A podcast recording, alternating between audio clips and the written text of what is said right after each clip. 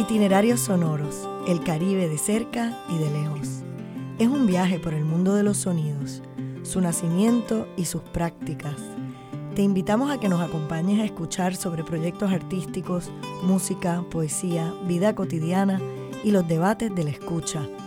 Aquí y ahora en Puerto Rico, en el Caribe y más allá de nuestra geografía.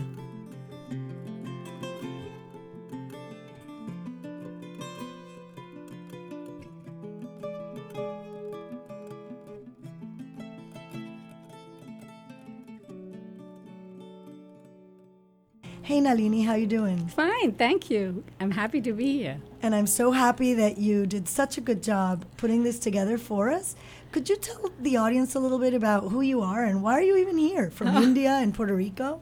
Um, I'm here because I teach here and I've been teaching here for quite some time.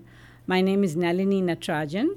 Um, I think of Puerto Rico as, as a second home. Um, in some ways, it's a surrogate for my native land, India so much is familiar uh, the climate, the friendliness of the people, the landscape. And um, I really feel very much at home here. Um, for this uh, particular edition, um, I uh, was working on sound and poetry. The landscape here is very inspiring, more so for poets. Um, there's a variety in the poets uh, who are being featured here today. Uh, some were born here, but live elsewhere. Some are resident here but come from somewhere else. Um, others are born here of expatriate parents. So um, I was interested in doing uh, in in looking at how these poets use sound, because we tend to think of poetry as as uh, you know linked to the written word, you know, connected with print.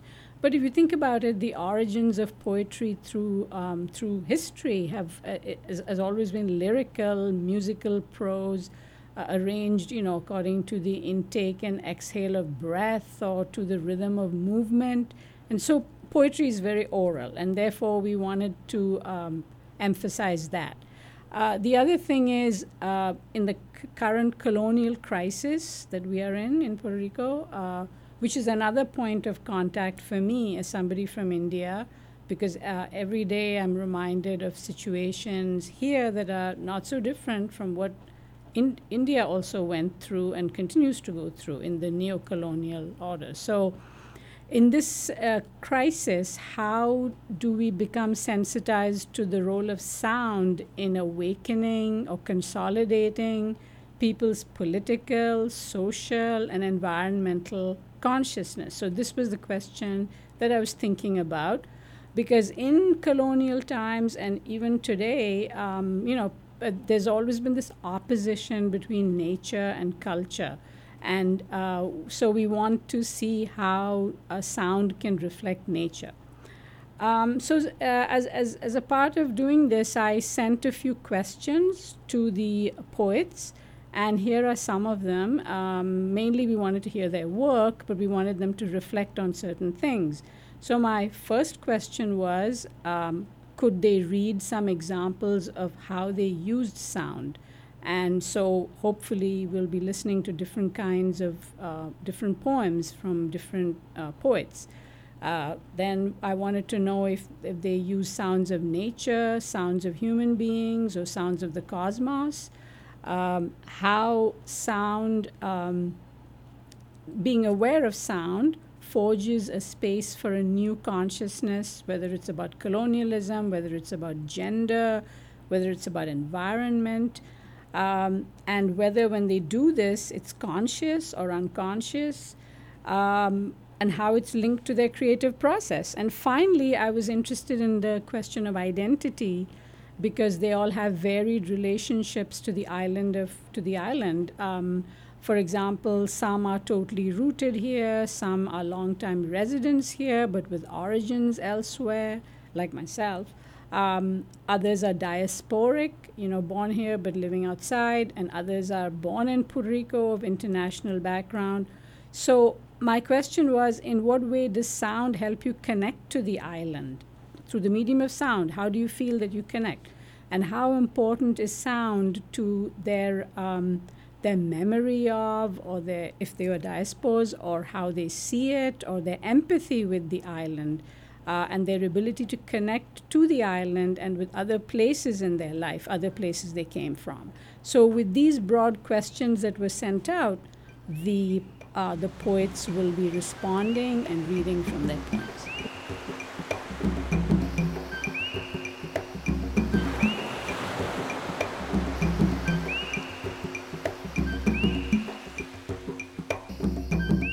Here are some samples of the use of sound in the poetry of Loretta Collins, Dannabang Kuwabong, Urayoán Noel, and Ana Portnoy Brimmer.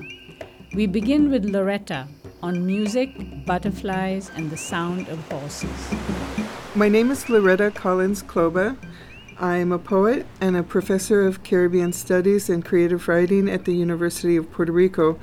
I'm going to be talking about poems that were published in my new collection, which is called Ricantations. It came out in June 2018 from Peepal Tree Press in Britain. And uh, many of the poems in the collection do combine the use of music such as reggaeton, salsa, boleros, the music of trio singers, calypso, soca, and reggae, um, along with images from the natural world to talk about anti colonial politics here in Puerto Rico.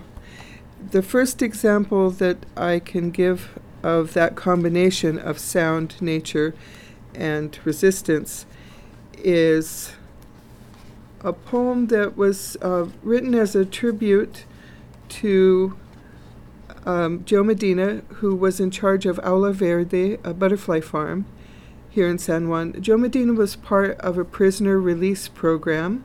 He was an ex convict, and like 80 ex convicts, he was given a transitional job in the butterfly farm. When the, gov- uh, when the government changed, when uh, the election came about, the new political party didn't continue to fund that program. So there was no money to pay the prisoners to work in the butterfly farm, but Joe Medina had so fallen in love with the butterflies that he stayed on as a volunteer. Also, going beyond the bounds by driving on the weekends to look for leaves to feed the caterpillars because the butterfly farm couldn't produce enough leaves. This story touched me a lot because this book also pays tribute to several men who follow their passions and their dreams ostensibly without causing harm. So his way of practicing masculinity um, by dealing with the world of butterflies really touched me. So the poem is for him. And in the poem, we see him playing music for the butterflies during their mating practices, and he plays Paquitin Soto and his trio singers over loudspeakers for the butterflies. So I'm just going to read a very short excerpt from the poem. Joe harvests eggs in the copulario, where monarchs and orange fritillaries achieve butterfly positions without the Karma Sutra. He plays sad boleros and waltzes of Paquitin Soto and his trio singers. He watches butterfly lovers bumble romance, clumsily facing away from each other. The third example I can give from my collection that um, combines sound, natural elements, and resistance is called Campeonato de Trujillo Alto. I first began to write this poem because I had gone to a competition of our classic Paso Fino horse. Puerto Rico is a horseman's culture and has been traditionally, is today.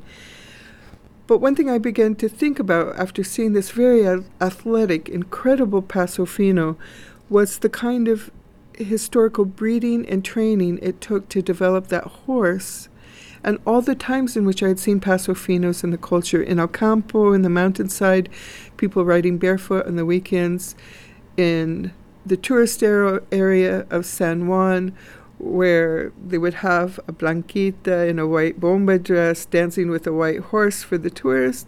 In Loíza, on the day, the festival of Santiago, um, people riding on horseback during the carnival. And I this poem took a turn I didn't expect at the end, where I came to understand that this Spanish tradition of breeding this horse and training it for specific purposes of oppression was very much like the colonialism that we have in Puerto Rico.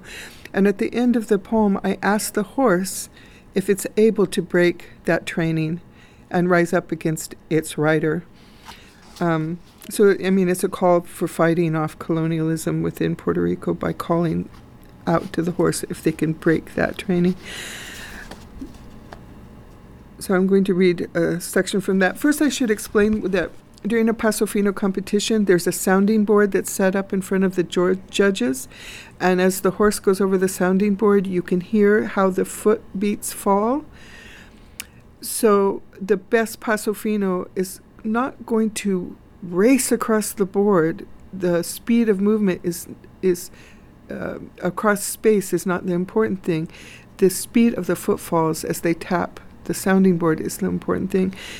And I wrote this poem in a tetrameter form, which is the fine isochronous gait that the Paso Fino has. It's the only horse with this footfall pattern, and my poem is written in that cadence.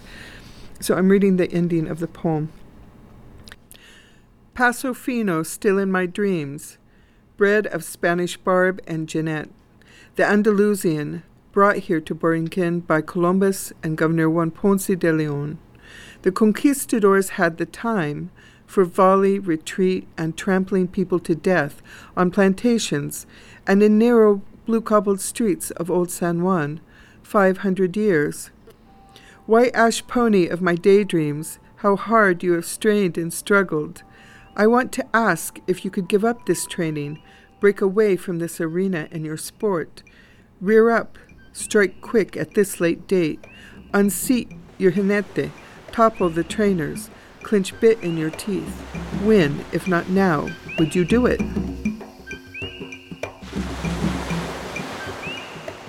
Not only are these pieces marvelous and evocative to hear, they depict sound as a way of human natural world solidarity which connects our struggles with and against gendered norms, colonial and new colonial oppression. Let us now hear Ana.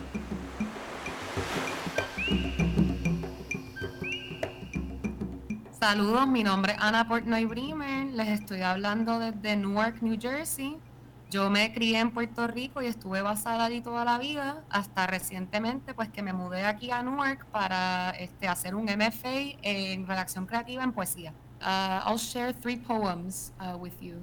Uh, the first one is entitled If a Tree Falls in an Island, the Metaphysics of Colonialism. And it has an epigraph that reads, Ah, what an age it is when to speak of trees is almost a crime, for it is a kind of silence about injustice, after Bertolt Brecht. But even the trees spoke, snapping like dry bones under the weighty foot of weather, sparking and slung over power lines, last attempt at sustained flight, sputtering sap and blood, branches a thousand arms reaching, routed, rotting, bark, marbled fungus, and termites. Consider the fright of a flamboyant, skirts upturned, robbed of red, roots ripped from the earth's scalp. Consider the cry of a carambola, struck down, stripped bare, starfruit putrid sweet of the ground, lost aspiring body of the cosmos.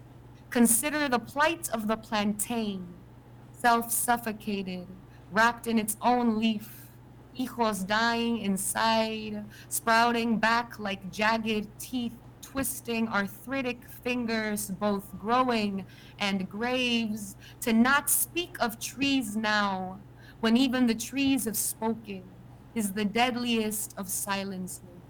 For when a tree falls in an island, and the world is around to hear it, the island drowns. For a tree is no longer a tree, and semantics like leaves change.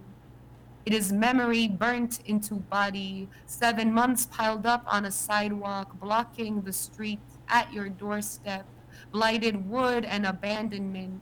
It is death at its slowest, an unblinking mirror, steadfast rustle of gutting truth, that if a people fall in an island and the world is around to hear it, we make a sound, but only the ocean responds with a swallow.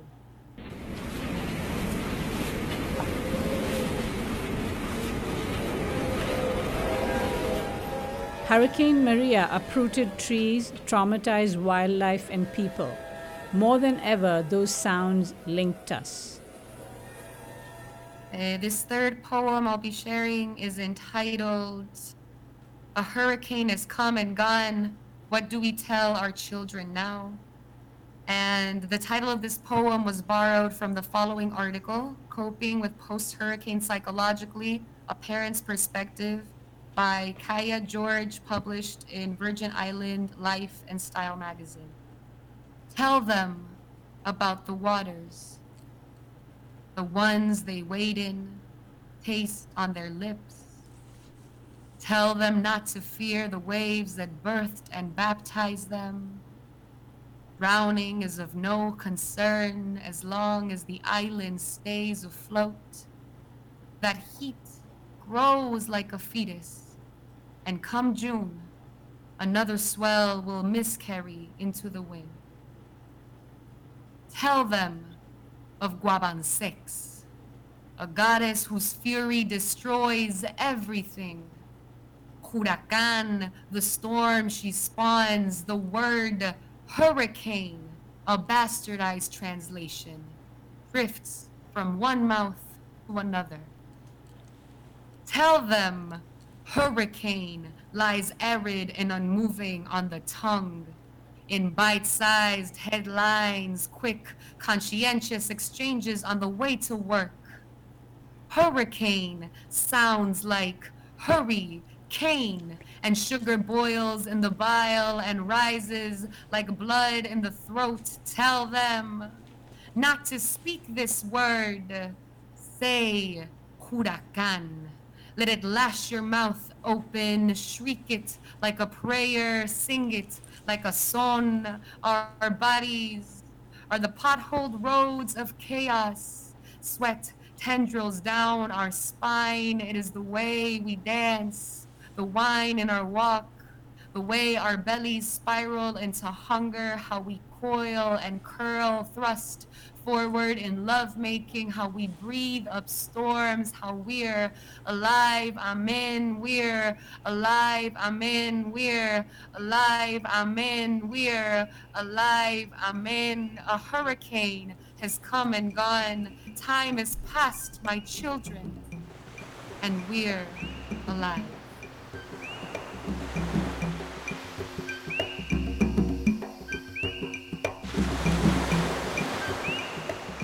This is Dannabang Kuwabong. Uh, I've been asked to read a poem or two about using sound system that might reflect my relationship to my environment. I have so many different types of poems, and I think I'll be reading one on Maria, Hurricane Maria, because for me that experience made me relate to Puerto Rico much more than I would have so far. So here goes the poem Meditations on Hurricane Maria and Irma. You are waking on the day of Maria's rage. Meet your nightmares strolling on these Islas del Encantes, these ravaged paradiosos, where los turistas seek escape, dreams of abundant ecstasies but today you cringe, startled, locked inside your hotel toilet, afraid of the roars of competing winds, of the wrath of boiling seas. No one to transfer your fear of hurricanes. Silence leaves and broken branches, unveiled roots, shattered trunks, strewn, mangled, twisted, tangled, gather in heaps like garbage, and paradise sprawls dry eyed, licks her lacerated, confused body, and new gullies soared by disorderly waters chasing unruly mud armies that slide drunk on steady boulders down these ancient valleys. Amuse your Maria of nightmares. You bite your quivering lips, your fingers blooded on rosary beads. You chant litanies of saints. You recall a hymn you long despised after the confirmation tap by the bishop. On that feast day of Maria's Assumption, a still small voice squeals in supplication. Hail, Queen of Heaven, the ocean star, guide of the wanderer here below. Throne I search, we claim thy care. Save us from peril and from woe. Mother of Christ, Star of the sea, pray for the wanderer, pray for me. Only Marius howling answers. You are a sucker for airwave promises. You await the count of losses for words, for feelings, for faith, confirmed in your surrounding, and you belong no more. You recall, you recall only how that night, how Marius pioneering raids on these Islas del Encantes began a new way of calling time. You recall the whoopings of Shu, the pounding of Huracan's anger, to now revision your search.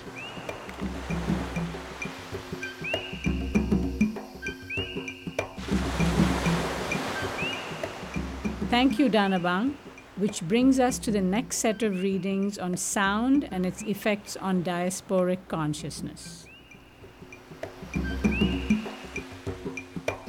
Hola, mi nombre es Cura Joan Noel, soy poeta, profesor, performer, traductor, radicado en Nueva York, profesor en New York University y actualmente estoy en Melbourne, Florida, visitando a mi mamá, así que haciendo puentes entre la isla, Florida y Nueva York. Well, thank you so much for the invitation, uh, Nalini. I will start us off with uh, a piece from my uh, book Los Días Porosos, 2012, originally published by Catafixia Editorial in Guatemala, and reissued in 2014 by our own uh, Atarraya Cartonera in San Juan. Uh, and it's Los Días Porosos plays with the idea of the diasporic and uh, what I call the diasporas, right? As someone who was born and raised uh, on the island, but has lived uh, on the mainland, uh, specifically in and around New York for the past 20 years. Uh, I'm never quite sure how to account for my experience. So I came up with this idea of lo diasporoso, right? Not quite diasporico, right? Uh, but not quite uh, Puerto Rican, so to speak, right? So playing with the Puerto Rican and the diasporoso, but also with los diasporosos, right? The, the, uh, the pores of our skin, right? Uh, in those hot uh, tropical days, uh, and what it feels to experience that uh, from a diasporoso distance. So here's a section from uh, from that piece. I should say also it's built around improvisations while walking, right? And uh, uh, in that sense, sound in my work uh, is very much tied to uh, embodiment, right? Uh, there's often an attempt in uh, the context of U.S. academia, uh, and I say this also as a professor of poetry, um, to compartmentalize uh, poetry, right? There's performance poetry, there's sound poetry, and each has its own genealogies and its own institutional silos. Uh, but for me, the um, the experience of sound and poetry is inseparable from uh, questions of embodiment. So in this case, I was walking around initially Vacía Talega, right, the beach, and then uh, in this section, I'm walking around uh, Rio Piedras, uh, where I grew up, around Plaza del Mercado. en los días porosos, todo se filtra, se infiltra, In these porous days, we no longer say, pour us, pour us a sip of something we can swallow. En los días porosos, in the poorest days, we are all poros. Poro ricans, poro de poros, de paros, sin amparo. In the poorest days, we remember the poorest resolution, the porosity of self. So then I'm thinking also about a text like uh, uh, Vicente Huidobro's um, Altazor, right, which uh, which has a famous uh, um, kind of aphasic, right, invocation mm-hmm. of vowels, right, mm-hmm, uh, mm-hmm. Uh, towards this kind of avant-garde poetics of unmeaning mm-hmm. that acquires a political dimension, right, in the mm-hmm. context of what I'm doing in the text, right. So this kind of dissolution of all these uh, social and political contradictions into mm-hmm. this uh, this kind of random noise. Mm-hmm. Uh, so a lot of that for me has to do with the noise of the city, mm-hmm. and in that sense, I'll finish with uh, something from a book from mm-hmm. uh, 2010 called uh, High Density Politics. Mm-hmm. published by BlazeVOX Books in Buffalo, New York. Mm-hmm. it's a very experimental book, actually, with cover art by the great Puerto Rican artist Ivelisse Jimenez, who I've collaborated with on numerous occasions, and I'm happy to talk about how her um, visual work, right, mm-hmm. very much uh, serves as a kind of sound score, uh, particularly her use of uh, reclaimed materials, the way she's thinking about space. Um, I think really, really interests me. So density mm-hmm. here is about, of course, just the, the, the density of urban space, right? People living close together, um, but also thinking of the density of language, right? A density of meaning, where one meaning evokes another and, uh, uh, and another, and then also as a kind of complication uh, of identity politics, mm-hmm. but also uh, in, de- in defense of a certain kind of identity identity politics, mm-hmm. right? Less in the kind of weak multicultural sense, and mm-hmm. more in the sense of a kind of working through uh, the the embodied self in the city, right? Mm-hmm as a as an old poetic tradition, back to Baudelaire and whomever you want to uh, bring it back to, but I think is very much the future of, mm-hmm. of diasporas, of immigrant communities, right? Is, is reclaiming urban space and, and reimagining it. Mm-hmm. Uh, and that part is largely inspired by the New Nuyorican poetic tradition, uh, which I've written about in my book.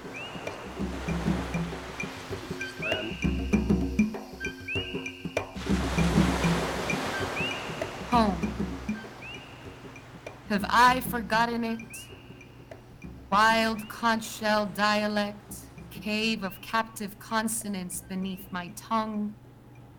How our words bloom from the same backbone, respirar and espiral, our breath of cyclical measures. The breathe here is an arrow, exhales flat like fog. I practiced sighing in spirals fear not breathing up storms, or is that breathing at all? Return is too jagged a shard to walk on. My souls have pinkened and grown cays, scarred in islands. I swallow sea glass, hope the waters will tumble and roll me ashore, lined in bay grape and Indian almond lips plump with guinep and guava. I've sucked on their pulp and patience, savored, floating halos of seaweed and sorrow, eaten fistfuls of sand and sung the slow born sadness of island and exile, and here I stand, still, at the edge of this mouth, this piercing pant of a country, in perpetual weep and rage and plight. For what is betrayal if not happiness in a place not home? Forgive this grieving body, reminded of laughter, roaring, libre, like waves, sloshing lilt of churned salt and sea foam, of the sea that again and again I pray does not forget my name. Is there a sonic dimension to the experience of colonialism? We will end by hearing some thoughts on colonialism. Well, uh, given Puerto Rico's forced and violent subjugation to the United States and the 400 years of subjugation to Spain before that, I would like to quickly point out that um, I believe we do not inhabit a post colonial reality on the island, but rather a colonial one and a highly exacerbated one at that during the last three to four years. Um, but to continue, I consider myself as having emerged from and having been a student and forever being a student of poetic traditions and schools that understand the critical, ancestral, and sociopolitical role of sound, performance, rhythm, and music in poetic creations and work, such as the Nuyorican School of Poetry, the Chicano movement, and a variety of Caribbean poetics and schools of thought. So I believe the role of sound in my work is, is profound uh, such as the power of sound and song in turning poetry from an individual or even individualist endeavor, perhaps even in some cases a capitalist and neoliberal endeavor, but that's another conversation to be had, um, to a community oriented, inclusive, and participative and collective endeavor um, as a consolidator of community and as a community builder. As a small part of and contribution to a broad and largely historical conversation about the island, as healer and organizer of collective energy, power, and resistance, especially in colonial spaces such as the one that we inhabit, and as a galvanizing force in times of great personal and collective struggle. Normal origin. So for me, Maria connected West Africa, not just to Puerto Rico, but to the Caribbean. Also, uh, I wouldn't say that uh, uh, this particular poem forged uh, post colonial or gender inequality issues because this is nature. Nature does not discriminate between gender or colonial or non colonial. The only thing I know is that uh, it connects the two continents and therefore the histories of the continents, the history, the ecological histories, and so on. So if one wants to call it post-colonial or colonial or gender, it doesn't really matter very much because both environments were colonized by the West. But the hurricane winds predated that colonization. You have just been listening to Dannabang Kuwabong, professor from Ghana who teaches at the University of Puerto Rico. Thank you, Danabang Urayuan, Anna, and Loretta, for sharing with us the sonority of your poems and conversely, the poetry in sound. Itinerarios Sonoros es una producción de la calle Loíza Inc. y Radio San Juan, con el auspicio de la Fundación Puertorriqueña de las Humanidades. Producido y dirigido por Lidia Platón Lázaro y Mariana Reyes, con la colaboración de Priya Parota, Nalini Natarayan y Juan Otero Garaviz. La dirección técnica estuvo a cargo de Ezequiel Rodríguez Andino, Ámbar Suárez Cubillé y Julio Albino.